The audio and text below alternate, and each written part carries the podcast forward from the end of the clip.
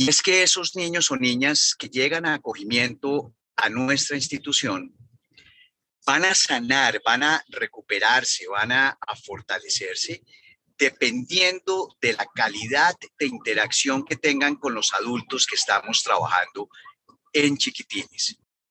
Hay que hacer un trabajo personal importante de incrementar nuestra conciencia, de entender que hay posibilidades de criar a los niños de una manera diferente, que tenemos que lograr encontrar esa autoridad pero respetuosa, que tenemos un deber enorme con esos seres vulnerables pero eso lo tenemos que hacer trabajándonos individualmente. Hola, mi nombre es Luisa Vanegas y a pesar de tener una vida llena de amor y privilegios, desde muy joven tuve momentos de ansiedad y de hacerme preguntas como ¿de qué se trata la vida? ¿Cómo puedo ser más feliz? ¿Y cómo puedo encontrar un propósito que le dé sentido a mi vida? Desde hace cuatro años comencé a introducir cambios en mi día a día que me permitieron responder estas preguntas y vivir de una mejor forma que antes. En mi familia, cuando logramos cambios positivos o cumplimos nuestros sueños, decimos, qué buena cosa. Espero que en este espacio encuentres herramientas para hacer cambios a tu vida y así cada día sea mejor que el anterior.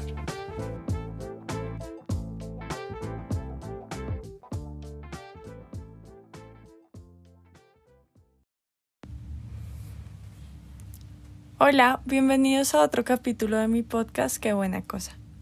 Hoy les traigo una fundación que me mueve el alma, me parece hermosísima y lo que he podido conocer a través de las entrevistas que he hecho a las personas que trabajan ahí es que es una fundación llena de amor y de luz. Chiquitines eh, se dedica a darle una segunda oportunidad a los niños que estuvieron en vulnerabilidad y debieron ser apartados de, su familia de origen. Estos niños pueden vivir en chiquitines hasta los 8 años y tienen la opción algunos de ser adoptados por una familia. Les ayudan y les prestan todo el apoyo psicológico para superar eh, este evento traumático en sus vidas y lo que les digo, me enamoré de esta fundación, quería traerla Espero que disfruten de, esta entrevista. Les voy a hacer una pequeña introducción tanto de la fundación como de la persona que entrevisté, que fue Gonzalo, el primer hombre en mi podcast. Eh, de casualidad solo había entrevistado mujeres y hasta esta segunda temporada llegó Gonzalo. Y me, me, pareció lo máximo, me encantó su energía, me parece que dejó muy bien representado al género masculino acá en, en el podcast, qué buena cosa. Listo, entonces la Fundación Chiquitines es un espacio de amor y acogimiento en el que en nuestra línea de protección albergamos 100 niñas y niños, brindándoles amor, cuidados, atención en salud, nutrición, educación, alimentación, recreación y estimulación en nuestro hogar temporal. Ellos están aquí las 24 horas del día, los 7 días de la semana, mientras trabajamos en el proceso de restablecimiento de sus derechos para garantizar que crezcan en una familia amorosa y protectora. También desde nuestra línea de prevención apoyamos a más de 90 familias de las veredas El Chontaduro y Las Palmas que se encuentran en situación de vulnerabilidad, precisamente para que sus niños no tengan necesidad de ingresar al sistema de protección y sean alejados de sus familias. Le pedí a Gonzalo Gutiérrez que me enviara su descripción y esta es. Economista al principio extraviado en el sector privado, pero después de encontrar en el sector social su mayor fuente de satisfacción personal. Mi propósito esencial en la vida es trabajar para lograr sembrar semillas de transformación en los adultos, comenzando, claro, por mí mismo, de manera tal que aportemos cada día la construcción de un mejor mundo para que crezcan y desarrollen su potencial todas las niñas y niños. Espero disfruten de la entrevista tanto como yo. Aquí está mi conversación con Gonzalo de Chiquitines. Bienvenido Gonzalo, estoy muy feliz de que aceptaras esta invitación. ¿Cómo estás hoy? Muy buenos días, muy bien, muy contento también de tener esta conversación contigo. Qué chévere. En esta segunda temporada de mi podcast, qué buena cosa, busco ayudar a las personas a ser más sanas y felices a través de servir a otras personas. En mi opinión, la felicidad está en nuestro interior y debemos buscarla ahí y no en cosas externas. En toda la trayectoria que tengo investigando sobre cómo alcanzar la felicidad, me he dado cuenta de que consiste en cumplir un propósito que está dentro de nuestro corazón y que el éxito de ese propósito casi siempre se encuentra en ayudar a los demás. Creo firmemente que estamos en este planeta con el objetivo de prestar servicio a los otros. Les recomiendo que cuando tengan sentimientos de tristeza o angustia, presten un servicio voluntario a otros para que su vida valga la pena y tengan algo por qué luchar.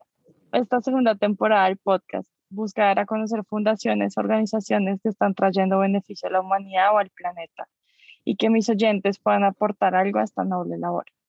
El objetivo es que las personas que nos escuchan cuando sientan ganas de darle la mano a alguien puedan hacerlo saliéndose de sí mismos y tengan varias opciones y una de ellas sea chiquitinas. Gonzalo es el director de la fundación y además es el primer hombre que entrevisto en mi podcast, de pura casualidad. Hasta el momento solo habían sido mujeres. Bienvenido, Gonzalo. Qué, alegría tenerte. Qué delicia ser el primero, Luis. Qué delicia ser el primero. Te, te, puse la barra un poquito alta, espero que está tu género muy bien representado. Bueno, cuéntame, ¿cuál es la, cuéntame cuál es la historia de Chiquitines. Queremos conocer sobre la fundación. Chiquitines, Chiquitines fue producto de la energía femenina, Luisa. Las mujeres en Colombia eh, han sido muy importantes y en esa década, especialmente en el 60, 70, 50, donde todavía no había una institución que se hiciera cargo de niños y niñas en condición vulnerable, pues hizo que muchas mujeres eh, dedicaran sus esfuerzos a crear fundaciones o instituciones que se hicieran cargo de eso que el Estado no se estaba haciendo cargo todavía. Y así surge Chiquitines, un grupo del Comité Cívico de Damas caleño en ese momento, en 1977, se reúnen y empiezan a, a crear varias fundaciones. Yo creo que muchas caleñas se crearon ahí y nosotras comenzamos en 1978, gracias a ese impulso de ese grupo de mujeres comprometidas, cívicas, con un sentido social enorme.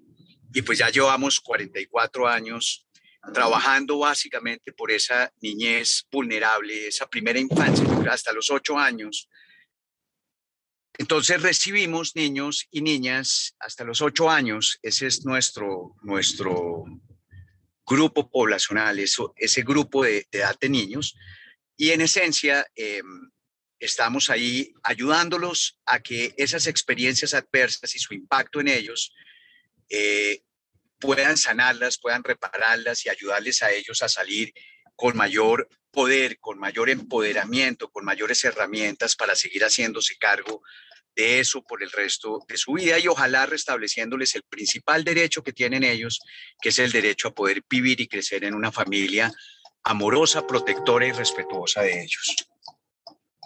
Súper, qué bonito. Entonces, bueno, ¿qué hace específicamente la fundación? Cuéntame.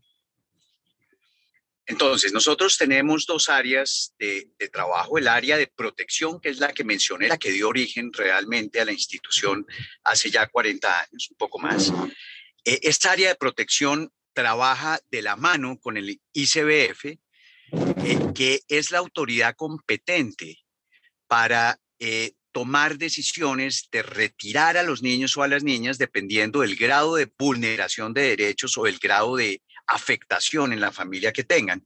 Usualmente cuando yo hablo de experiencias adversas tienen que ver con negligencia, maltrato, abuso, violencia eh, que han experimentado eh, esos niños o esas niñas.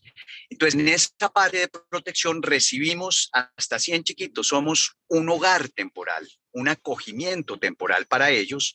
Y cuando llegan a la fundación, les vamos a ayudar a volver a sanar, a proveerles un ambiente nutritivo, un ecosistema nutritivo desde lo cognitivo, desde lo relacional, desde lo emocional, desde lo ético, desde lo espiritual, si se quiere, para ayudarles a sanar, a reparar y que salgan fortalecidos. Pero a la vez trabajamos con la Defensoría de Familia y su equipo para que ellos puedan rápidamente tomar la decisión que defina la situación sociolegal de esos niños, es decir, o que los reintegre a su familia de origen o que los declaren adoptabilidad y podamos integrarlos a una familia adoptiva. Esa es la ruta de protección.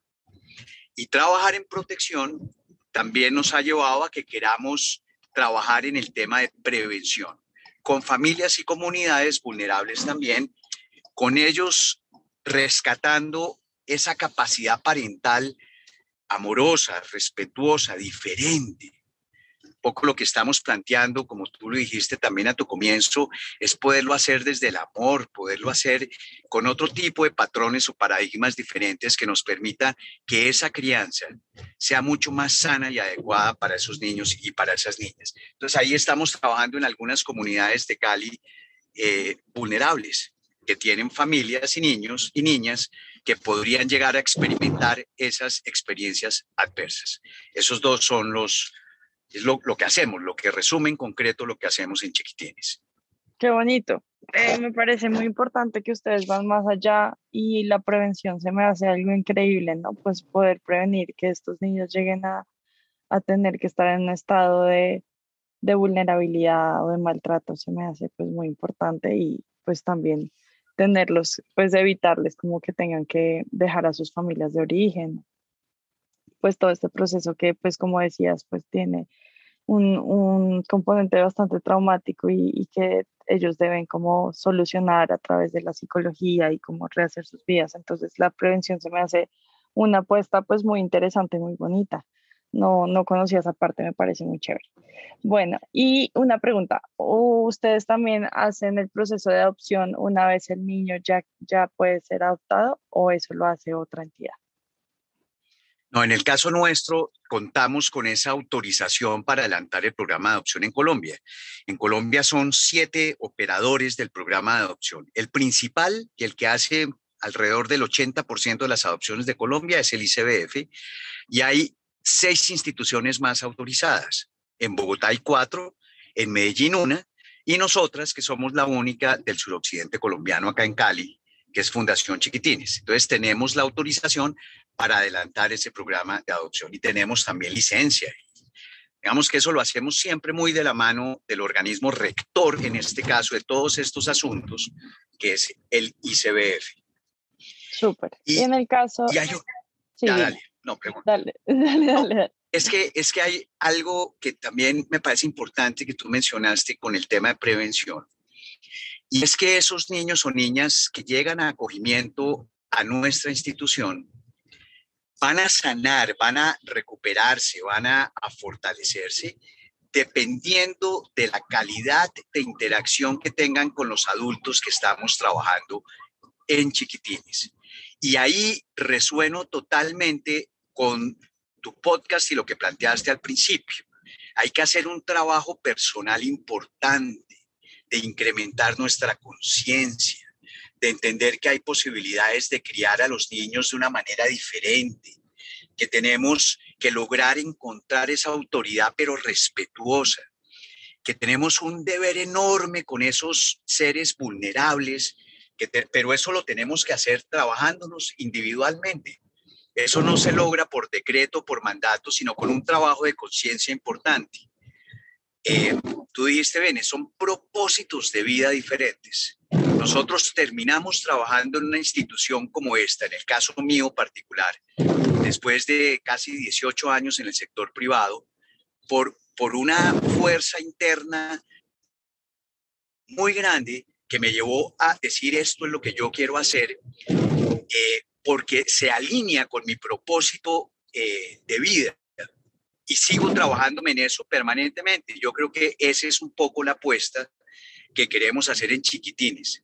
Es que esos adultos que tenemos esa responsabilidad puntual con ellos, logremos trabajarnos de tal forma que la relación con ellos, esa interacción con ellos, de verdad sea nutritiva. Ahí ya. Eso era lo que quería mencionar nomás. Gracias, Luisa. Total, súper importante. No, yo te entiendo. Yo soy mamá de un niño de dos años y un bebé de dos meses.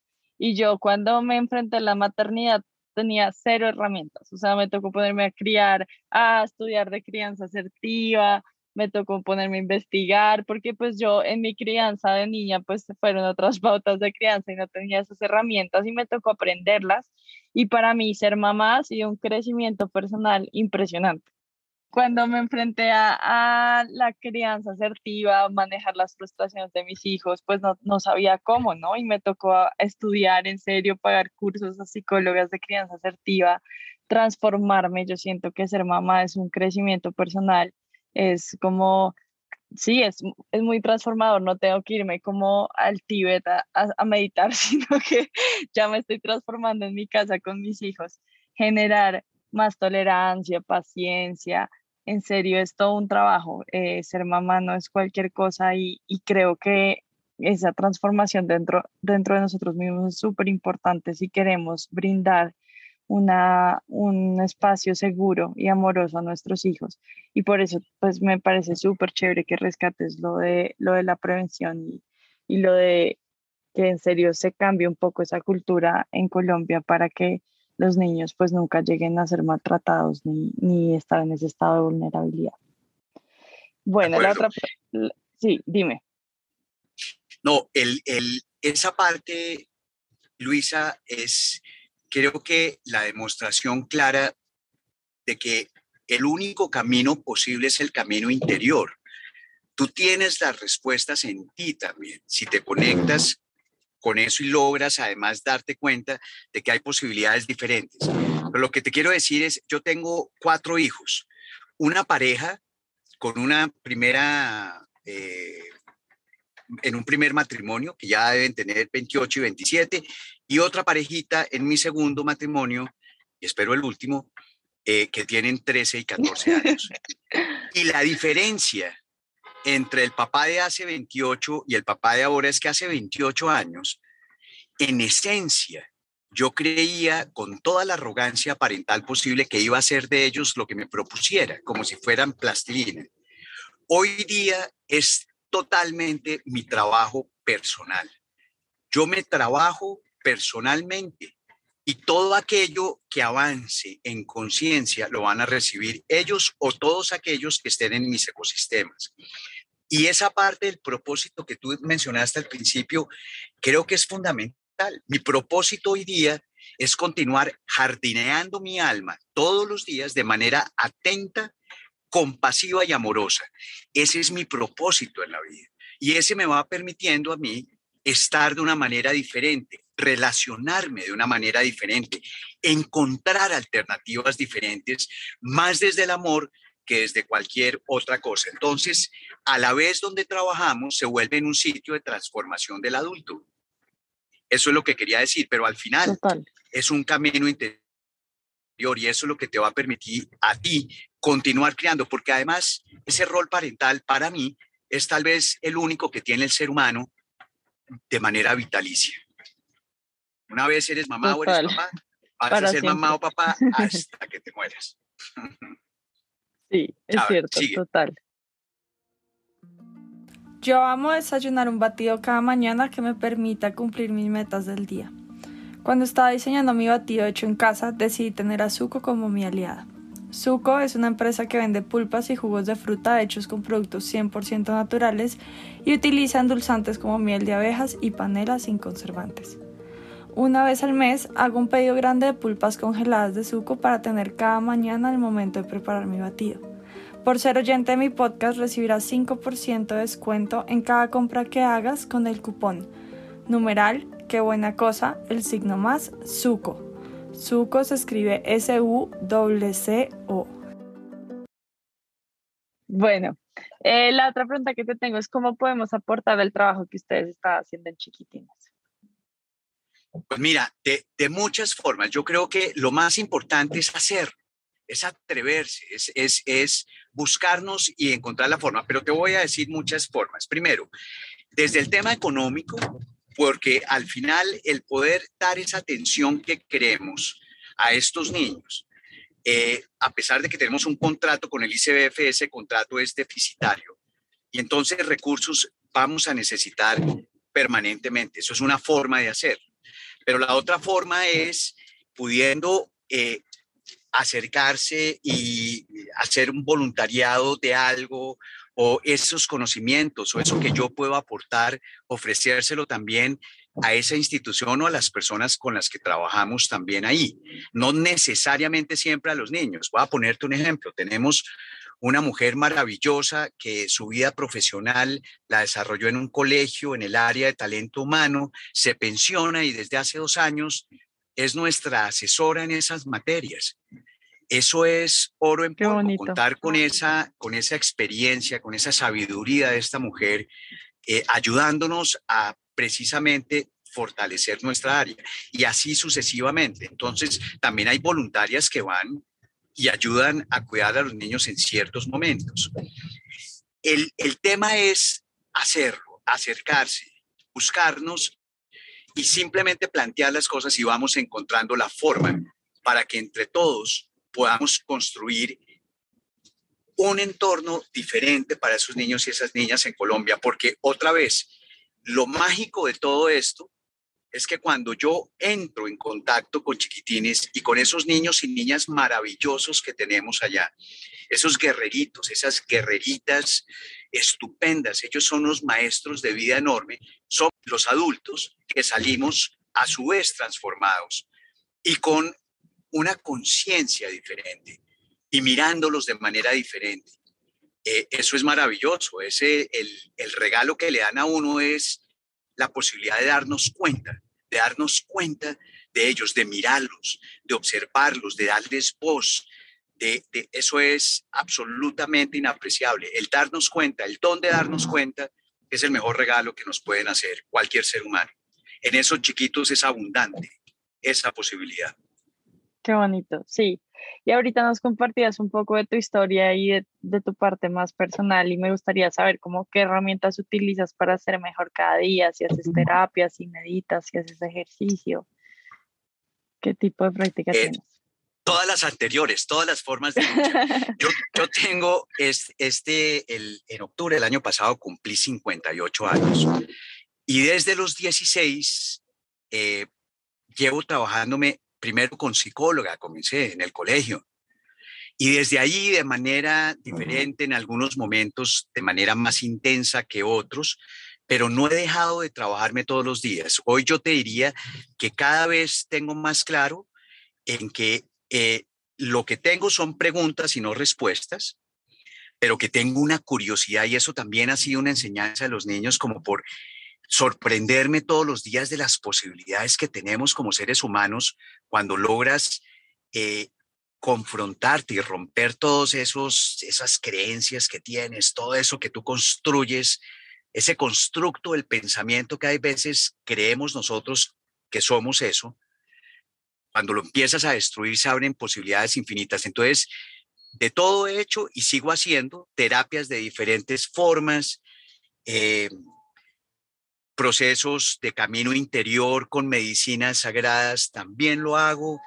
Eh, es un tema permanente, permanente.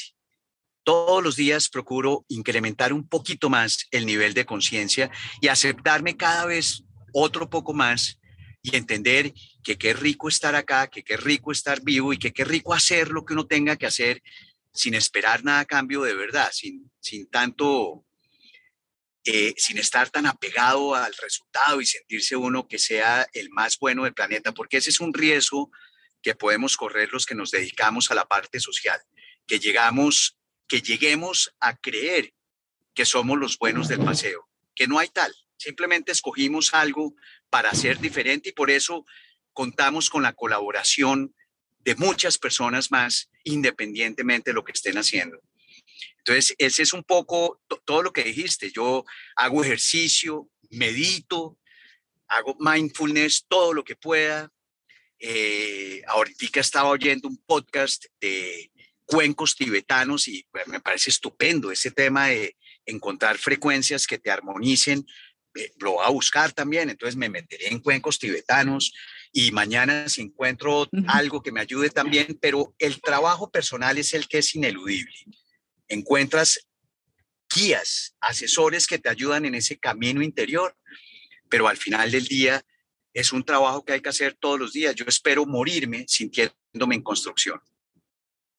Qué bonito, sí. Y eso que mencionas de, de que a veces hagamos eh, trabajo social o, o, algo así como para aumentar nuestro ego o para mostrarlo, creo que se pierde el propósito como de hacerlo, ¿no? Yo creo que la buena acción es la que no, la que no se divulga y no se dice yo hice esto y lo otro, sino más bien como en silencio, eh, con frutos de nuestro trabajo, como aportar a, a las organizaciones y a las fundaciones en las que creemos y que nos mueven un poco el corazón, ¿no?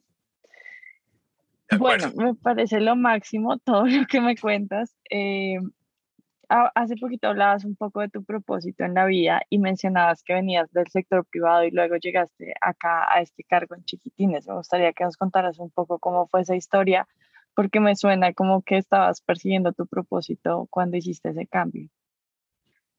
Sí, sin duda, es, es, es una historia relativamente sencilla.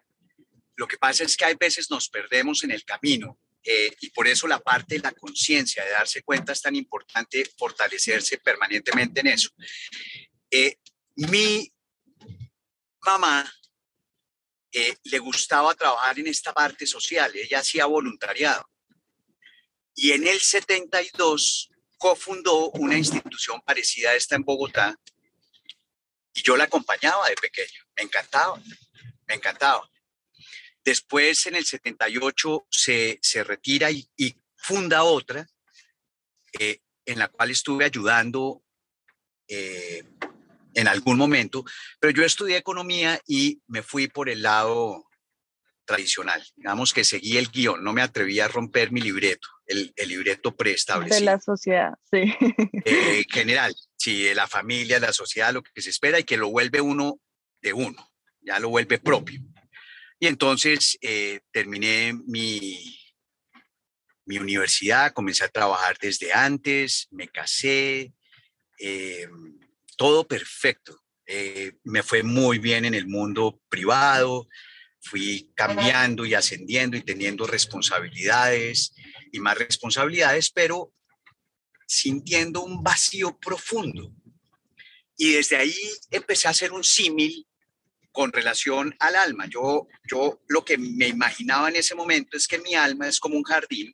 Yo soy el jardinero principal, pero ahí ya me empezó a no importar que hubiera maleza o que hubiera una plaga o que tocara abonar o remover la tierra. Esa, esa fue la sensación de vacío.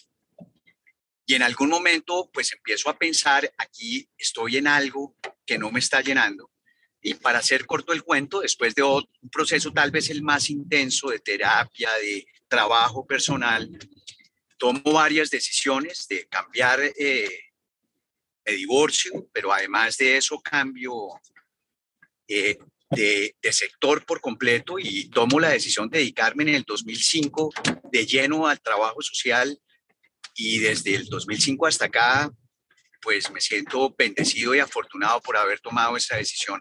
Pero no fue un cambio, fue un reencuentro con mi esencia. Lo que pasa es que a veces no tenemos el valor de tomar esa decisión. Y en algún momento me llegó el valor de donde yo no sé eh, cómo ni, ni de dónde, pero me llegó el valor necesario para levantarme y decir esto es lo que yo quiero. Ese es más o menos, en pocas palabras. Qué chévere. Estabas, estabas como desperdiciando ese, como ese propósito que tenías y qué bonito que hayas logrado hacerlo porque es necesita valentía para hacerlo. Pocas personas logran como perseguir sus sueños por no salirse del libreto del que hablabas. Y me siento súper identificada contigo porque yo quería estudiar psicología, pero terminé estudiando ingeniería ambiental y hoy en día tengo un trabajo que amo y me da estabilidad económica, pero mi pasión indudablemente está acá, ¿no? En, en este podcast, en, en los retos que hago, para las personas, para que sean más sanas y más felices. Y, y es como yo necesito hacer algo de eso cada día para sentir que, que mi día eh, fue un poquito como ese sueño y ese propósito eh, que tengo en la vida, como que algo superior a mí me creó y me puso acá con estas capacidades y con estas habilidades y no se puede desaprovechar por miedo o por mantener el libreto o por el que dirán. Y nada, me, me, parece muy chévere que nos compartas eso y me siento en serio muy identificada contigo. Bueno, la otra pregunta que te tengo es, ¿has hecho de la felicidad un hábito? ¿Es algo que buscas tener cada día? Eh, sí, yo creo que la felicidad para mí, pero no la felicidad como un estado, la felicidad es como el agradecimiento enorme de estar vivo y tener un propósito y poder amar y poder amarse uno mismo y poder disfrutar la vida. Eh, claramente es como mi propósito. Cuando yo decía jardinear mi alma con atención, con compasión y con, y con amor, es como eso, yo quiero estar y decir qué rico estar vivo, independientemente de las dificultades que se presenten, de los desafíos que permanentemente la vida te ofrece. Eh, estás de una manera diferente y puedes de verdad sentir como esa, esa alegría, ese disfrute de estar vivo y de poder compartir esto con, con uno mismo y con las personas con las que uno puede relacionarse. Entonces sí, es para mí eh, algo muy importante.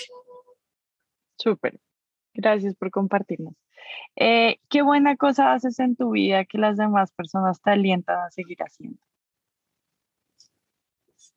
Bueno, yo, yo creo que trabajar, mejor dicho, el, el mejor camino de todos es el camino interior. Ese es como el viaje donde vas a encontrar todas las respuestas que necesitas en la vida. Entonces yo diría, ese trabajo se vuelve absolutamente maravilloso. Hay que hacerlo permanentemente. Tú bien lo pusiste.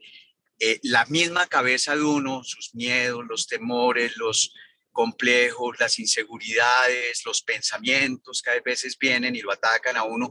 Uno puede ser el peor enemigo de sí mismo, si no es el peor enemigo, el principal saboteador.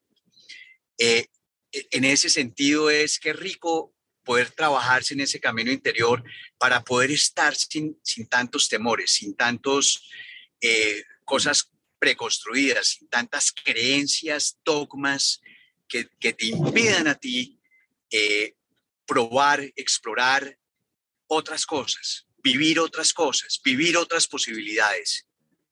Eh, eso es lo que yo diría. Total, sí, te entiendo. Yo, yo siento que a veces nosotros nos limitamos a nosotros mismos. Como si hay un techo, nosotros fuimos los que lo, lo construimos y también lo podemos derrumbar como para, para llegar más allá, como, como tú mismo lo dices. Bueno, y la otra, la última pregunta que te tengo es, ¿qué buena cosa haces en tu vida que te da satisfacción a ti, así otros no estén de acuerdo con que la hagas? romper esquemas, probar cosas nuevas, probar cosas diferentes, eh, atreverme a hacerlo. ¿Por qué no? Mientras sea con un cuidado enorme a uno y al otro, ¿por qué no? Eso, eso tal vez. Eh, Súper. Sí, te entiendo. La gente a veces se siente confrontada cuando uno va más allá, ¿no? porque se cuestionan eh, de qué están haciendo ellos con su vida. No, y además de pronto planteas algo, inmediatamente sale, pero de verdad, ¿eso por qué? Si esto debe ser así o debe ser en todo, en todo tipo, en las relaciones que tenemos, en, en nuestro concepto del amor, por ejemplo. Si hay algo que me parece importante que deberíamos trabajar como naciones es este tema del amor incondicional, ¿qué significa? ¿Qué significa en la práctica? ¿Por qué tenemos relaciones de parejas tan complejas? ¿Por qué tan altos los niveles de feminicidio en ciertas partes como Cali, por ejemplo? ¿Por qué eh, este tema de violencia con los niños y las niñas? Eh, pues ahí hay toda una posibilidad de, de explorar otras posibilidades, de buscar otras posibilidades más sanas, más adecuadas, que sea un amor más incondicional, más libre, más tranquilo y más conectado contigo, sin esperar tanto que me alimenten a mí como si yo tuviera un tanque vacío, entonces necesito que me den gasolina, pues voy a buscar gasolina permanentemente. Esa está en uno, ahí está la fuente. Em, entonces sí, es un trabajo que cuando lo haces, pues se vuelve realmente eh, maravilloso. Estás en el mundo de una manera diferente, simplemente diferente. Qué bonito, qué bonito. A mí me suena que Chiquitines está lleno de amor. Tuve la oportunidad de hablar con eh, dos personas que trabajan en la fundación antes de hablar contigo y para mí fue un momento muy agradable, como que se siente mucho como esa energía bonita de la fundación. Muchas gracias por acompañarme aquí. Me gustaría pedirte autorización para poner el link de la página de Instagram o de la página web de Chiquitines en los comentarios del podcast para que las personas que quieran aportar y servirles lo puedan hacer. Y, nada, pues te agradezco mucho este espacio y tu honestidad y como en serio todo lo que nos compartiste hoy me parece muy inspirador. Muchas gracias. Muchas gracias a ti, Luisa, de verdad, y felicitaciones también por tener este podcast, por hacer eso también, por atreverte. Em, y claramente tienes la autorización para poner el vínculo. Eh, fue un placer conversar contigo y espero que en algún otro momento nos conozcamos eh, o podamos volver a seguir conversando estos temas que creo son los temas que más debemos conversar en estos días. Así que mil y mil gracias, que, tengas un feliz resto de semana. Gracias, un gusto, que estés muy bien. No,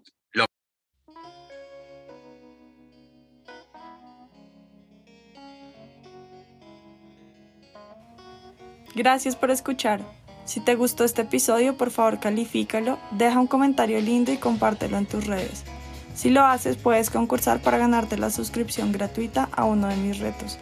Deja tu cuenta de Instagram en el comentario para poder contactar al ganador. Sígueme en Instagram en mi cuenta arroba lulu.bane.par. ¡Chao!